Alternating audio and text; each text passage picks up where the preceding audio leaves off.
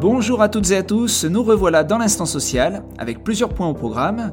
Tout d'abord le baromètre du fait religieux en entreprise publié par l'Institut Montaigne, ensuite l'assouplissement du télétravail et enfin la publication du décret du 5 mai sur la procédure de reconnaissance et la réparation des accidents du travail et des maladies professionnelles. Allez, c'est parti dans mon dernier podcast, je vous avais parlé de l'arrêt rendu le 14 avril par la Cour de cassation au sujet, une nouvelle fois, du port du voile dans l'entreprise. Eh bien, cette semaine, je vous parle d'une nouvelle étude de l'Institut Montaigne, publiée le 6 mai, sur le fait religieux en entreprise. Alors, on apprend que si la présence de faits et comportements religieux est repérée dans plus de deux tiers des entreprises françaises, la pratique religieuse est, dans la plupart des situations, sans incidence ou presque sur l'organisation et les relations de travail. Ceci étant, on voit quand même que dans une minorité d'entreprises, des situations problématiques existent qui sont liées notamment à des revendications collectives ou à des comportements euh, rigoristes récurrents.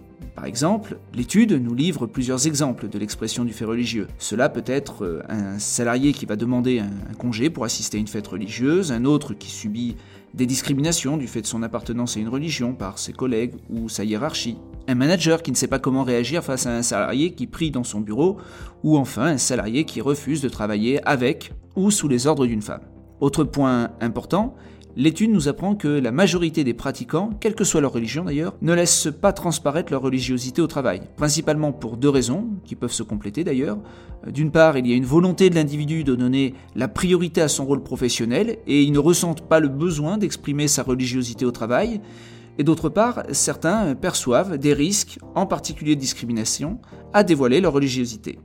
Les constats dressés par l'étude ont amené l'Institut Montaigne à formuler quelques recommandations, par exemple faire en sorte que les services fonctionnels et les hiérarchies soutiennent mieux le management de proximité, indiquer dans le règlement intérieur la politique de l'entreprise à l'égard du fait religieux, agir avec fermeté en cas d'excès ou de transgression des règles posées.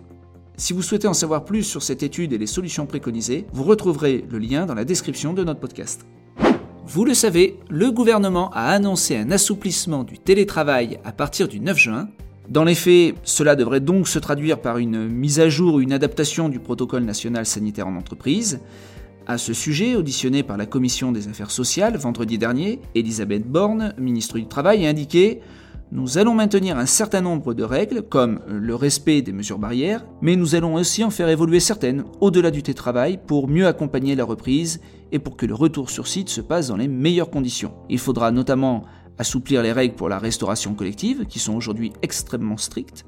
De la même manière, les moments de convivialité qui sont suspendus depuis le deuxième confinement, ce qui retire la qualité de vie au travail, pourront être restitués.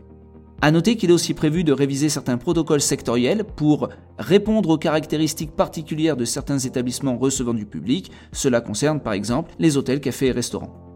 Je pense que d'ici notre prochain podcast, normalement nous devrions en savoir davantage sur les évolutions du protocole sanitaire. Bien entendu, dans ce cas-là, je vous tiendrai au courant. Pour terminer, le 5 mai, un décret a été publié, lequel aménage la procédure de reconnaissance des accidents du travail et des maladies professionnelles pour les personnes bénéficiant de l'assurance volontaire ATMP. Alors trois points principaux à retenir. Il supprime en particulier la procédure contradictoire entre la victime et son employeur et aménage en conséquence les délais d'instruction de la demande. Deuxièmement, il précise les règles de procédure et de réparation applicables aux demandes des maladies professionnelles relatives à une infection au SARS-CoV-2. Enfin, il détermine le comité régional de reconnaissance des maladies professionnelles compétents en cas de contestation de la décision de la Caisse sur la reconnaissance de l'origine professionnelle de la pathologie. Et voilà, cet épisode de l'instant social prend fin. En attendant notre prochain épisode dans 15 jours, prenez soin de vous et de vos proches. À très bientôt